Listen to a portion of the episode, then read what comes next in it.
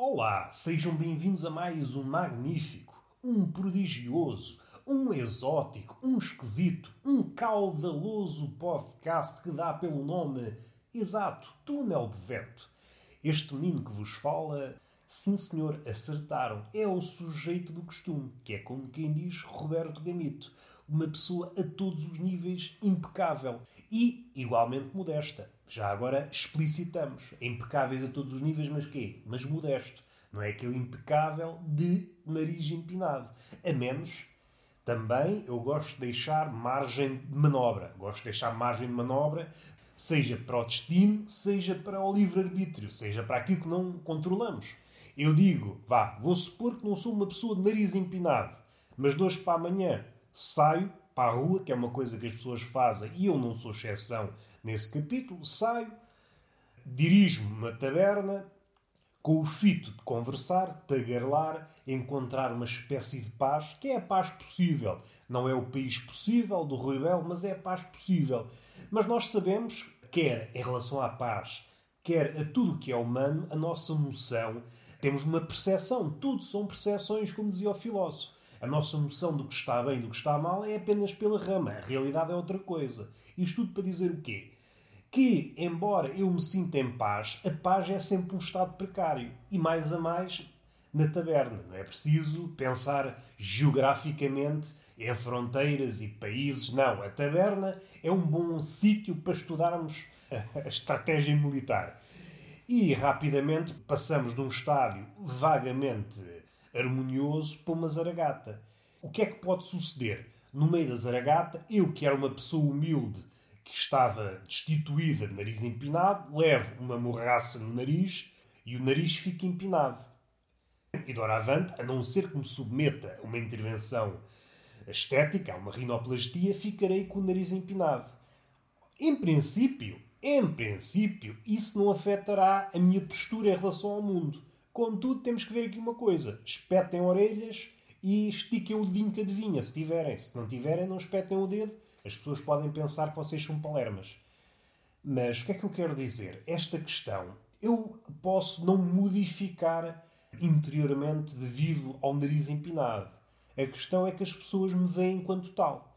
Se eu, para as pessoas, pelo facto de ter nariz empinado, isso me confere um grau de pessoa arrogante, nada a fazer, nada do que eu possa vir a dizer pode alterar a percepção das pessoas. Vocês já sabem como é que são as pessoas. As pessoas gravam uma imagem, pintam um retrato mental do outro. Imaginem, pintam uh, o retrato da pessoa como se fosse um bandido. E a pessoa, mesmo que salve meio milhão de pessoas da fome, nunca conseguirá elevar-se a um patamar de pessoa boa. Não, a pessoa guarda outro retrato e o que é que a pessoa pensa? Ou melhor, que é que a pessoa pensaria se pusesse meia dúzia de neurónios a trabalhar nesta ideia? Pensaria o seguinte: vou ter que fazer outro retrato. Então eu fiz um retrato desta pessoa, deu-me um bandido e agora vou fazer, vou fazer outro retrato em que a pessoa sai favorecida. Não, eu prefiro estar enganado e fazer apenas um retrato. É isto que acontece na cabeça das pessoas. E não é verbalizado, ou não é, ou não chega ao pensamento, vá, ao consciente, porque os vossos neurónios, sempre que podem, folgam trabalham de vez em quando e suspeito que nós somos criaturas de hábitos, nós vamos acumulando, vamos ficando calejados, ganhando traquejo em certas coisas e tudo nos sai naturalmente, vá, não pensando naquilo que fazemos. É um dos exemplos, que é como quem diz, não há legendas para este tipo de coisas, para estas lacunas, para estas formas de abordar o mundo. E isto tudo acontece dentro de vocês sem que vocês se apercebam. É uma forma bonita de dizer uma coisa estúpida. Se calhar foi um salto cognitivo absurdo. Por vezes critico esta postura, estes saltos cognitivos em relação a temas menores, a não ser, a não ser, é claro, há uma, há uma exceção. Eu sou partidário deste tipo de saltos gigantes em relação a temas menores, amigalhas, se for um salto humorístico. Aí tudo bem. É o mesmo que um funâmbulo, aquela pessoa que se passeia num fio a uma altura descabida, está ali numa fragilidade, perdoa-me a redundância, uma fragilidade precária, está um bocadinho submetido aos caprichos do vento, vê uma rabanada, uma rabanada de vento, é um vento com uma veia pasteleira, é uma rabanada de vento, e o funâmbulo, olha, vai desta para melhor. cai, entra em queda, e uma coisa que acontece, costuma acontecer. Tem acontecido até aqui, 2020, que é para vocês se situarem, ou para pessoas que estiverem a ouvir isto no ano 3000, o que é triste, é sinal que não houve ninguém capaz de ir ao fundo do disparate. Eh, por vezes falamos muito de coisas bonitas, ou alegadamente bonitas, coisas alegadamente eruditas, mas quando é para ir ao fundo do disparate, ninguém quer ir. Ninguém quer sujar as mãos. Porque isso não dá reputação nenhuma. Imaginem, não me estou a pôr nesta situação, mas imaginem. Imaginem que eu era o gênio do disparate. Isso não me conferia uma reputação por ir além. Apresentava-me num palanque, num palco. Olha, aqui está o gênio do disparate. E as pessoas não me ouviam. Só está ali um palhaço. Dizia o público em uníssono. Quando é para dizer mal, as pessoas unem-se todas. E isso é que é bonito. Às vezes fala-se, desculpe a redundância, fala-se mal do mal, mas o mal tem estas vantagens, estas é quase um milagre. O bem não puxa as pessoas para o mesmo lado. As pessoas raramente se harmonizam no bem. Há ali várias incongruências, várias disputas que podem ser graúdas ou pequenitas, mas o mal não. Quando nós vemos o mal, unimos. E esta percepção do mal pode estar errada à partida. No fim de contas, é apenas um palhaço que está no palco a dizer disparates. E as pessoas, não, não, aquilo é só um palhaço. Nós somos pessoas com o miolo ginasticado, não temos nada a aprender com este palhaço. E esta é a atitude, a postura que nós temos na vida. Alguém que se apresenta como palhaço, o público, eu estou aqui para aprender. Temos esta postura um bocadinho é alegadamente sofisticada, mas por outro, e este aqui estou mais inclinado para este lado, é uma postura provinciana, aquela atitude de temos de estar sempre a aprender, não consigo estar parado. Vocês já devem ter ouvido, e se calhar até são, até pronunciam esta frase várias vezes ao dia. Ah, eu não consigo estar parado. Não, eu não consigo estar parado. Eu tenho que estar sempre a fazer qualquer coisa. Coloquem-se ao lado dessa pessoa, seja por um dia, seja por uma semana, ou um mês, se forem biólogos ou fotógrafos do National Geographic, se passam meses a fotografar leões, também podem passar um mês a documentar uma pessoa normal. Eu acho que não fica mal. É uma questão que eu lanço, lanço para o ar, e se a gravidade quiser, há de puxar a questão para baixo. Volta a tocar no tema do funâmbulo, do funambulista. O funâmbulo cai e continuará a cair. A queda normalmente não é em tranche. Uma pessoa não cai e depois tem uma piadeira na queda. Não é sempre, começa num ponto e acabará no outro ponto, que é onde termina a queda. Não há fascículos. Não se vende a queda em fascículos. Satã, o diabo, o Lúcifer. Pelo outro lado, abriu um negócio, o inferno e, segundo sei, uma padaria. Por isso é que se diz o pão que o diabo amassou. É juntou o útil ao agradável, ou pelo menos o útil ao negócio da padaria. Ele não me parece mal, porque todas as pessoas que abrem padarias normalmente dão-se bem na vida jogada ajuizada. Deus, o que é que sabe Deus? Sim, Senhor, Criador, o nosso Senhor, o mais poderoso, etc, etc. Mas, negócios. Falamos negócios. Não sabemos o que é que Ele faz da vida. Ah, é Criador, está bem, criou. Sim, Senhor, criou o universo. Nesse particular, é insuperável. Mas depois de ir para a frente, não sabe nada, não sabe o que é que ele anda a fazer. Ah, é omnipotente, sim senhor, da boca para fora. Omnipotente, mas depois o que é que ele faz? Não sabemos. Não sabemos, está em todo lado. Epá, também há muita coisa que está em todo lado. A desgraça, a desgraça é omnipresente e não anda a fazer alarde. Não tem um livro onde congrega todas as suas coisas, escrito por outros. Deus é omnipotente, é assim, Senhor, a criatura mais potente, mais capaz em todos os capítulos. E o que é que acontece? Tem livros escritos por uh, escritores fantasmas, ghostwriters. Este inglês que precisa de três pancadas no lombo. E isto é que me mete em dúvida. Então podes tudo e dás o serviço a outras pessoas. Eu vou pôr-me no lugar de Deus. Eu sei que é uma blasfémia, mas olha, se levar uma chapadinha no lombo de um padre, pelo menos mereci. Mereci. Imaginem-se nessa situação. Já agora, se eu me ponho, também ponho vocês na mesma situação. Se é para apanhar, apanhamos todos. Se vocês fossem entidades perfeitas, pudessem fazer tudo num estalar de dedos, vocês delegavam uma tarefa a um homem, seja o homem, seja um grupo de homens, é que o homem é imperfeito e será eternamente imperfeito, por mais, por mais capaz que seja no seu ofício, e neste caso, escrever a Bíblia e os vários livros que compõem a Bíblia. Epá, eu não faria isso. Eu sou perfeito, pronto, faço uma coisa perfeita, não vou deixar qualquer biscateiro, não vou entregar o trabalho a esses biscateiros, sabem lá, sabem lá juntar palavras. Então eu sou perfeito, vou entregar uma tarefa a seres imperfeitos. É que depois, se calhar foi isto. Se calhar até foi isto que motivou o desaparecimento de Deus. Deus tinha aquela na cabeça, tinha outras coisas para pensar, é, criou o universo, estou cansado, deixa aqui estes livrinhos para os homens escreverem. Escreveram uma miséria e Deus, é pá, não me revês nisto. Já está, agora já está espalhado. Das duas, uma, ou mando isto tudo para o ar, ou então desapareço. E tomou a atitude mais humana de todas. E é aí que nós podemos ver que Deus tem alguma coisa do homem, ou o homem tem alguma coisa de Deus. Em vez de enfrentar o problema, fugiu. Vamos respirar fundo. Aquela ideia que ficou no ar, o funâmbulo, aquele que está a passear no arame, e um funâmbulo a sério dava-me já três chapadas que não o arame. Há uma diferença entre o equilibrista, o aramista e o funâmbulo. Não nos vamos perder em detalhes. Vocês não querem perceber os detalhes. O que eu estava a dizer é, caso o funambulista ou o funâmbulo caia da corda, ou caia de, do arame, ou caia de graças, desse fio, a queda é contínua. Não há forma de parar a queda. A não ser que aconteça um milagre ou tenha uma sorte do caraças.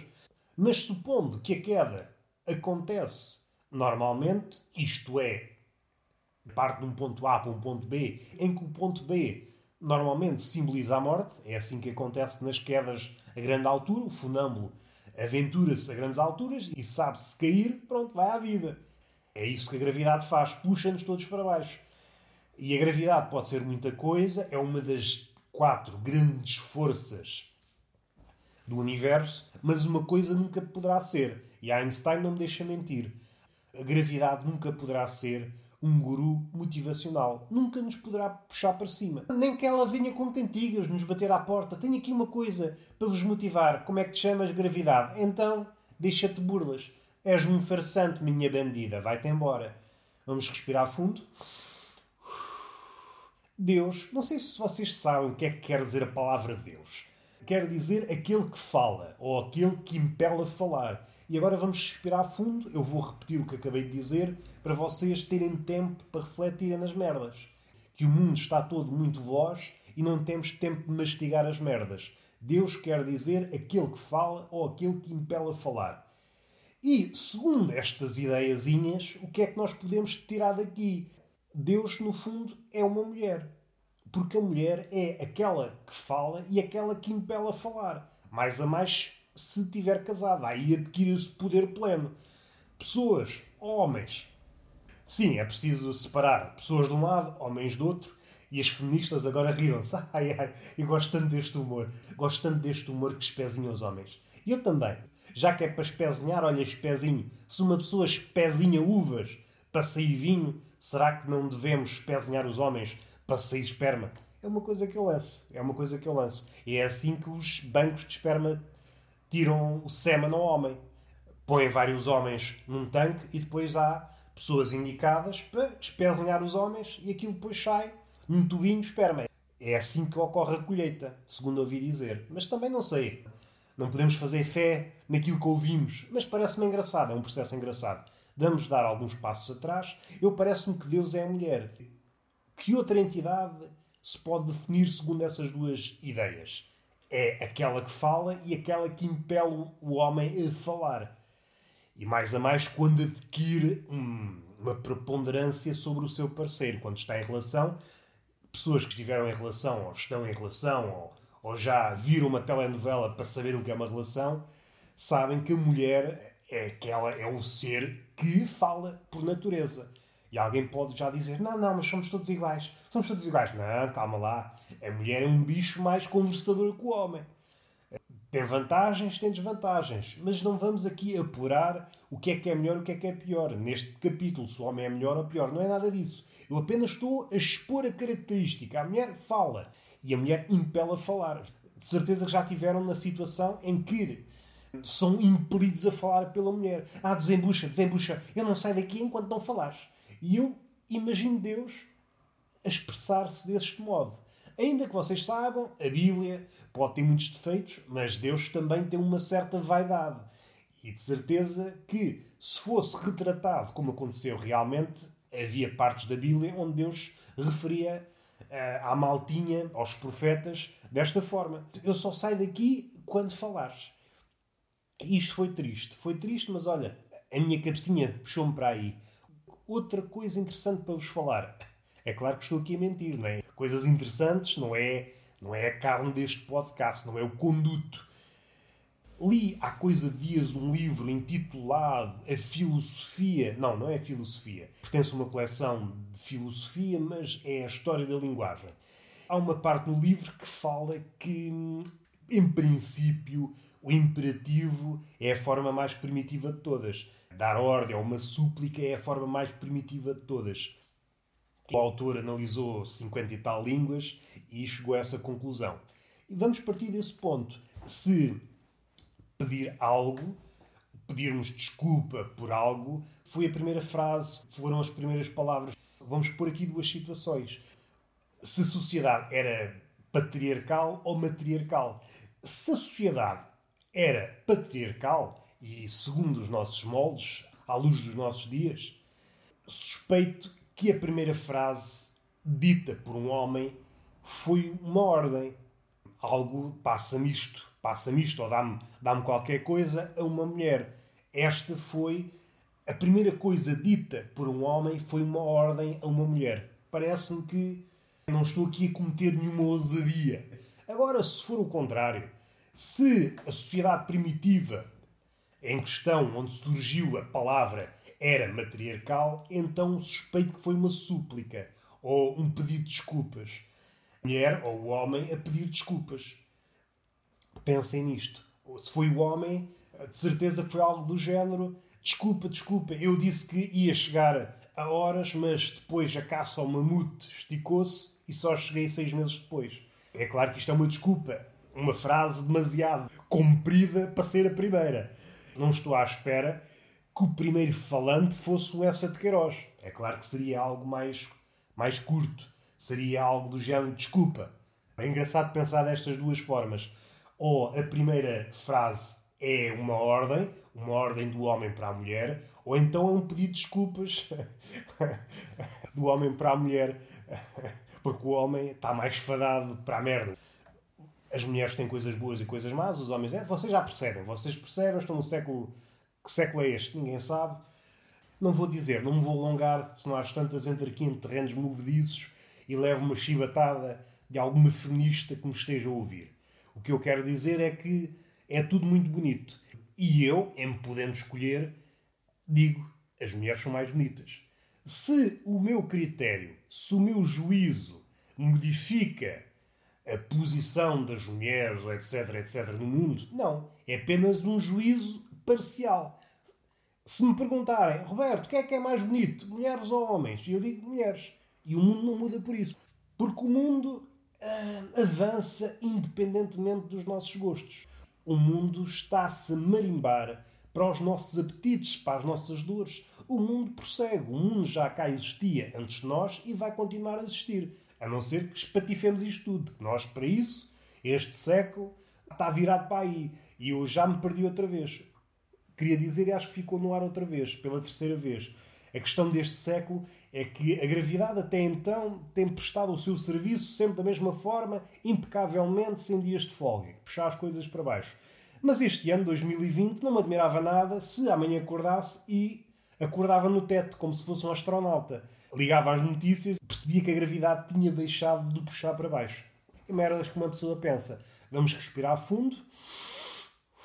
Damos por terminado este tema e vou apenas fazer uma festinha noutro tema que não é bem um tema, é uma coisa que eu vi e gostava de verbalizar até para pensar convosco. Se calhar nunca pensaram nisto, porque vocês têm coisas para pensar e eu tenho merdas para pensar, mas por vezes há merdas que, que eu penso, vocês pensam, eu penso uma parte, vocês pensam outra, e quando nós pensamos nas merdas em conjunto, criamos um puzzle de merda. E é isto é que é a humanidade, o diálogo. É construir um puzzle de merda. Estava eu na rua há dias a, a passear estas banhas quando me deparo com uma coisa. É um tema que já falei aqui algumas vezes, mas desta forma não. Já falei algumas vezes sobre as lombas, sobre a evolução das lombas, etc, etc. Mas vamos mais fundo. As lombas, pelo menos aqui no Algarve, não sei se é aplicável ao resto do mundo, ao resto de Portugal, mas pelo menos aqui no Algarve, esta é a minha realidade, as lombas têm aumentado de altura, estão cada vez mais altas. Qualquer dia, em vez de carros a atravessar lombas, estão alpinistas. E até esta piada já foi contada aqui neste podcast. Não é por aí que eu quero ir. Eu assisti a uma coisa que me levou a caminhos insuspeitos. As carrinhas de entrega, as empresas transportadoras. Não sei se já repararam, mas é gente que está sempre ali prega a chapa, sempre ali a andar a alta velocidade. E eu percebo, é pressão do patrão, tem que despachar, e às vezes há aqueles trabalhos em que isto, traduzido por miúdos, é quanto mais rápido despachares o trabalho, mais rápido chegas a casa. E eu compreendo. Agora, a questão é que nós vivemos no mundo real, não é só das suposições, onde não há nada concreto para efetuar uma colisão. E eu vi uma carrinha, depois disso já vi algumas vezes, é aquelas coisas que nós, a partir do momento que vemos, começamos a ver em todo o lado. A carrinha deu um salto, deu um salto valente, como se fosse um desporto. Aqueles. Agora está-me a faltar um nome e não me vou lembrar de certeza. Se calhar não é um desporto. Se calhar estou a errar na nomenclatura, mas motas de motocross, a fazer aqueles saltinhos, etc, etc. E eu vi essa imagem na carrinha. E isto, se fosse isoladamente, não havia problema. Quem quer fazer cavalinho, fazer manobras em lombas com carrinhas, tem todo o meu apoio, desde que não escavaque pessoas nesse salto, desde que não atropele ninguém, por mim está tudo bem. O que é que sucede? É que, parecendo que não, uma empresa de entregas, neste caso a carrinha, está cheia de merdas, muitas delas frágeis. E é isto que me vou a pensar. Antes, em situações normais, bom, supondo que o mundo é normal, antes de haver, antes de existirem essas lombas gigantes, muitas vezes havia coisas que chegavam às nossas mãos quebradas, ou estilhaçadas, ou danificadas em parte. E eu suponho que suponho que vai haver o aumento exponencial, que é a mesma palavra exponencial. Se há jornalistas que usam a palavra assim, um bocadinho à queima-roupa, eu também posso utilizar. Vai haver um aumento exponencial de merdas partidas. Os gajos conduzem as carrinhas das empresas de entrega não vão abrandar. Resultado, as coisas vão ser escavacadas. E eu ainda estico este pensamento. O pessoal das carrinhas não vai abrandar. As lombas, a tendência é sempre a aumentar. Qualquer dia, em vez de uma lomba, temos uma montanha. E isto onde é que vai parar? Qualquer dia, as carrinhas de entregas, tu abres a porta de trás, o que é que vês lá? Vês cacos. O que é que tu distribuis? Eu distribuo cacos. Levo a vida toda a distribuir cacos. E agora vou respirar fundo. Não sei se por acaso vocês têm a vossa posse a outra metade do pensamento para concluir. Eu o que tenho é isto. Se vocês têm outra parte, depois combinamos um almoço, ou um jantar, ou uma ceia. Depende das horas a que vos der jeito. Vou respirar fundo. E o que é que interessa dizer mais? Não interessa dizer mais nada. Dizer uma coisa. Hoje faço 36 anos. Que não é alegria nenhuma. Uma coisa é fazer 20 anos, uma coisa é fazer 18, uma coisa é fazer 6 meses, ainda que não tenhamos ideia, não tenhamos consciência de que estamos a fazer uma idade, 6 meses, não é um ano, um aniversário. Já agora que estamos aqui, nesta dos meses, propunha uma coisa. Inicialmente conta-se a idade em meses, depois passa-se a anos e ficamos por aí. Por que não levar este raciocínio um pouco mais além?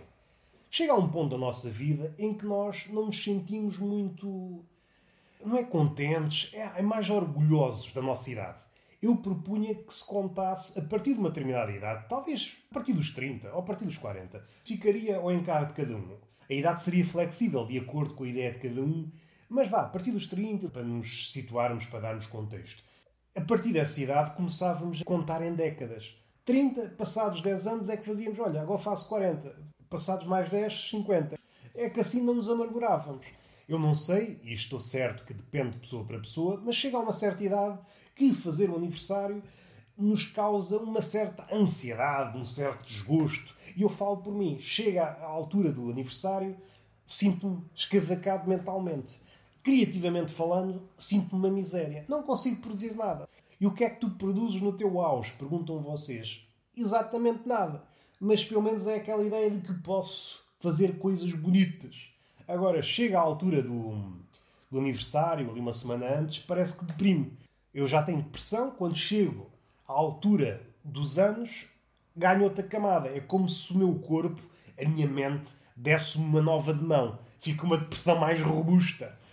Vou respirar fundo e, como se isso não bastasse, depois há o lado da ansiedade. A depressão puxa-nos para o passado, a ansiedade puxa-nos para o futuro e às tantas parecemos um Cristo numa cruz em que um dos braços está pregado ao passado e o outro está ao futuro. E a pilinha está ao vento, estamos despidos, a pilinha está ao vento, a balançar, para quê? Para acentuar o ridículo que é a condição humana. Nós somos ridículos.